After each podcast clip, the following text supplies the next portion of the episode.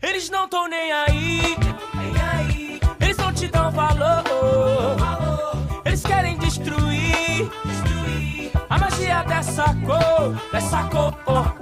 Olá, nós somos o grupo intitulado 99 Não É 100 e hoje apresentaremos duas iniciativas locais importantíssimas para as comunidades em que estão inseridas. Aqui vamos falar sobre o melhor descarte para o lixo e também indagar sobre como as pessoas têm lidado com os resíduos que produzem.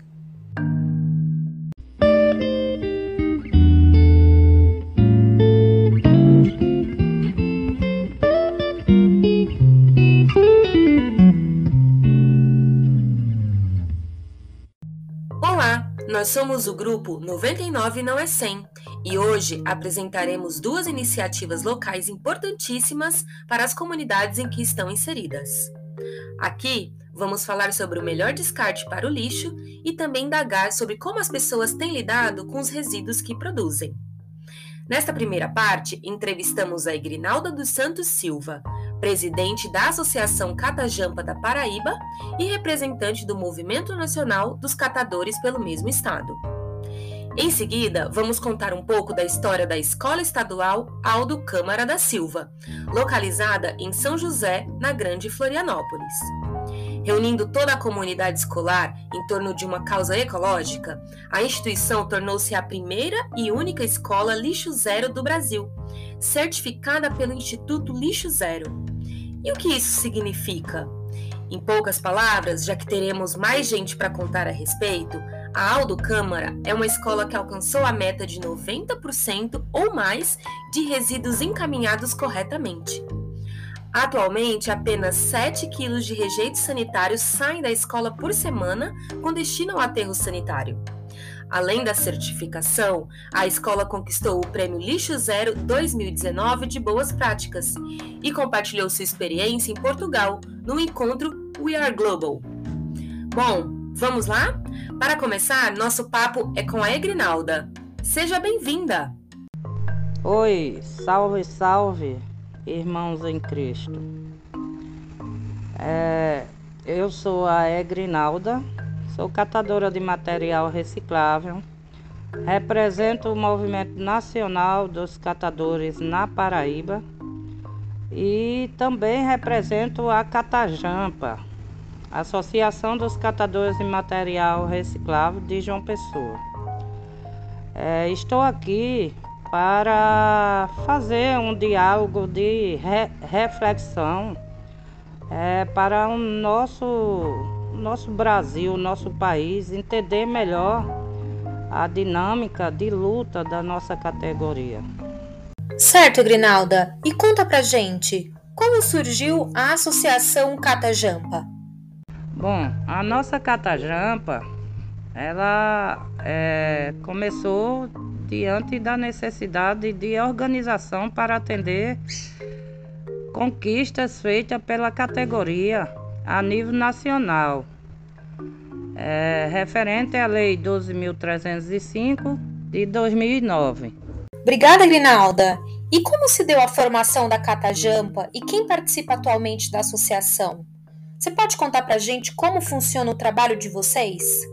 É, antes ela era denominada Atos, que era essa OCIP, e foi criada em 20 de 5 de 2008. A partir da reformulação do Estatuto, passou-se a, a denominação de Catajampa, Associação dos Catadores e Catadoras de materiais reutilizáveis e recicláveis de João Pessoa. Hoje temos 16 catadores, né? deles 10 mulheres e 6 homens. Funciona de forma que depende muito de nossas condições, sempre atendendo as, é, sempre atendendo as condições que seja remetida no ato do momento, sempre tentando conciliar as reais necessidades entre os atores, a nossa população, além de que temos a partir de um certo alcance se adequar aos critérios exigidos pelos gestores públicos, que no momento não, é, não estamos inseridos na política municipal, né? É, não estamos sendo atendidos. O nosso pleito já foi remetido diversas vezes, mas infelizmente é, ainda não estamos inclusos dentro dessa política. E aí é, temos, um, temos um potencial muito forte é, diante de educação ambiental. Egrinalda, como você entende a relação da sociedade com o lixo? E o que pode ser feito para um descarte mais consciente? É, todos têm o dever de se posicionar. Né? Toda a nossa sociedade poderia estar se posicionando aí, porque é o lixo é uma obrigação de todos dar um, um encaminhamento correto, né? Então, e na própria lei é, diz que é, é um processo compartilhado entre catadores, governo e sociedade civil. A, a, a sociedade, a nossa sociedade tem responsabilidade, né, é, de é, dar um bom encaminhamento para a questão dos lixos.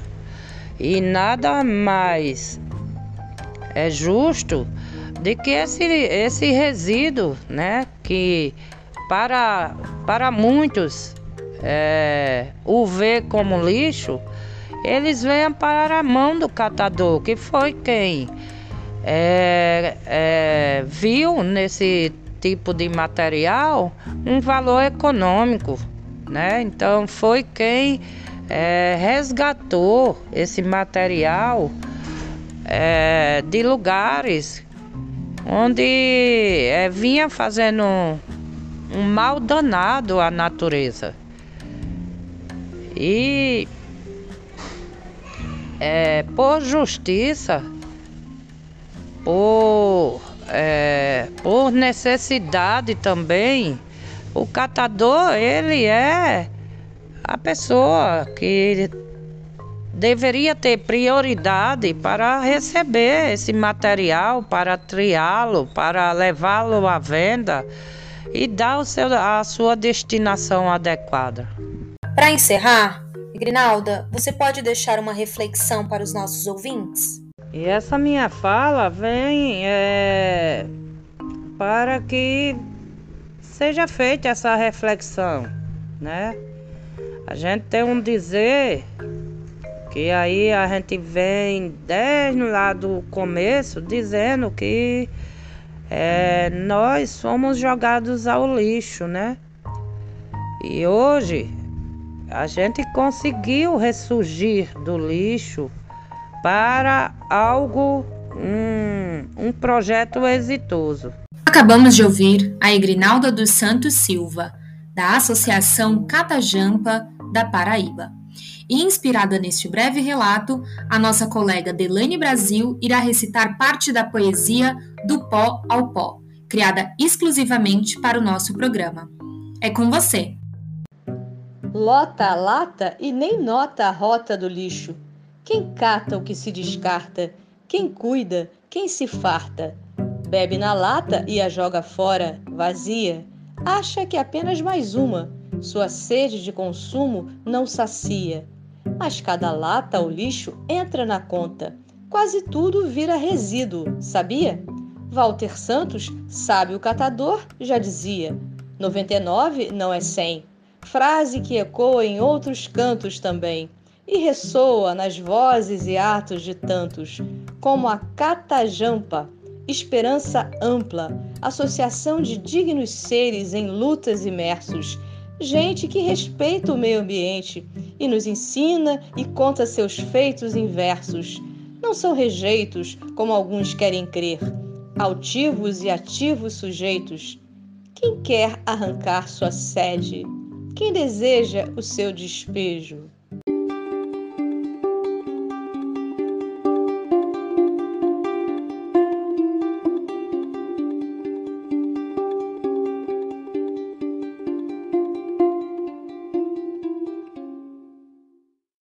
Agora vamos conversar com a Adriana Lúcia de Santana, moradora de Florianópolis e colaboradora não só da Escola Estadual Aldo Câmara da Silva, mas parte integrante do projeto Lixo Zero.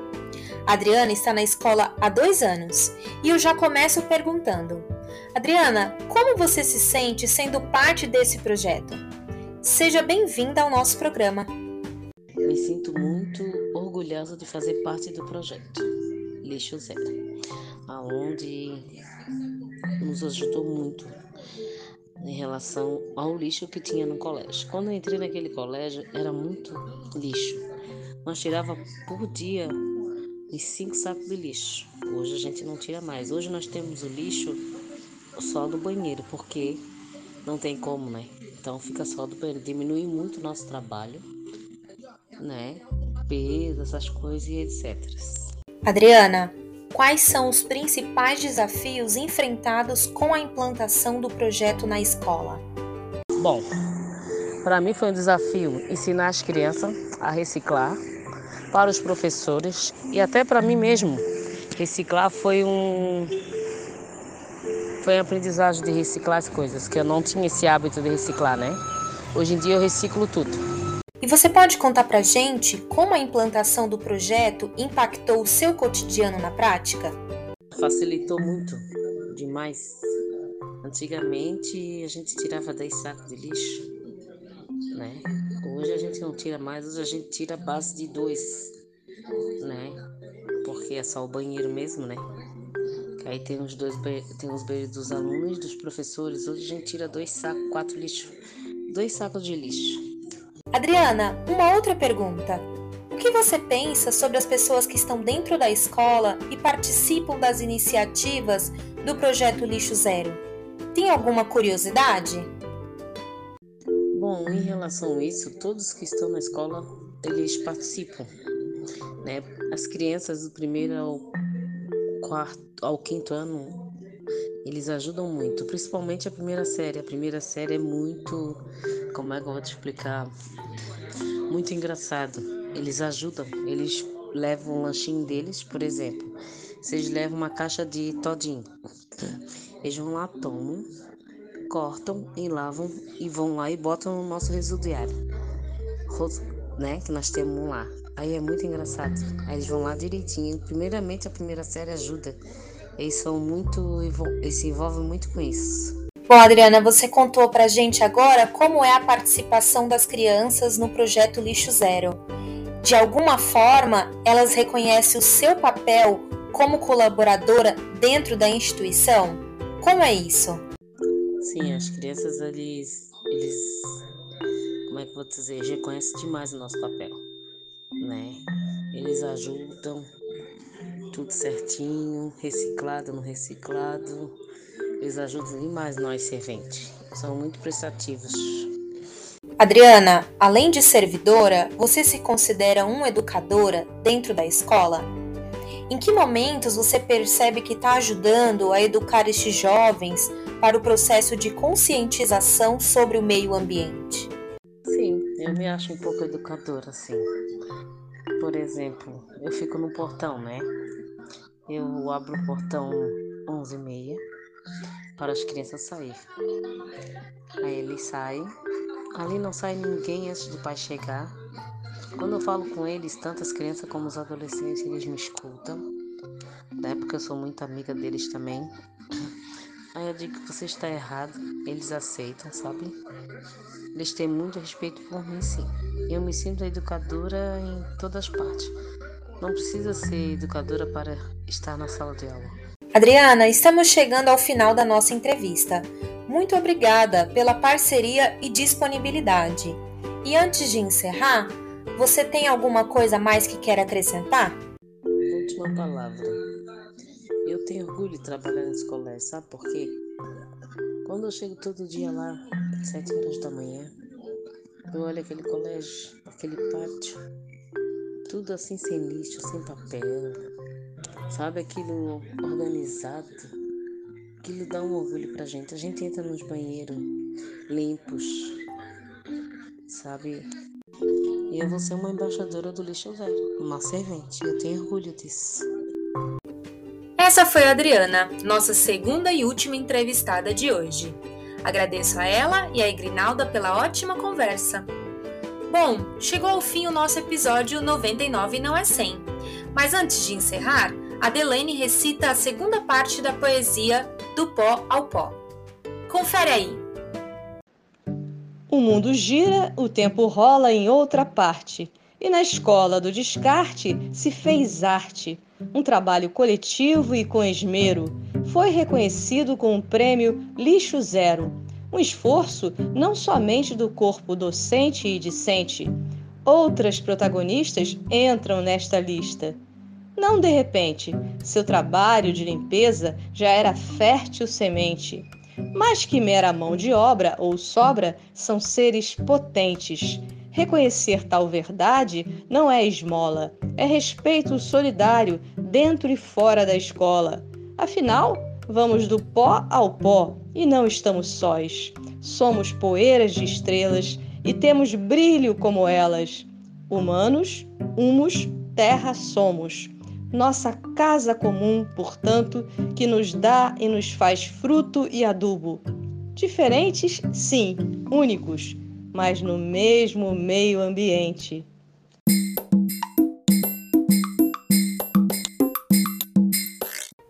Este podcast foi produzido por Flávia Ferreira, Cleide Fontes, Aline Dias, Delaine Brasil e Elaine Salas.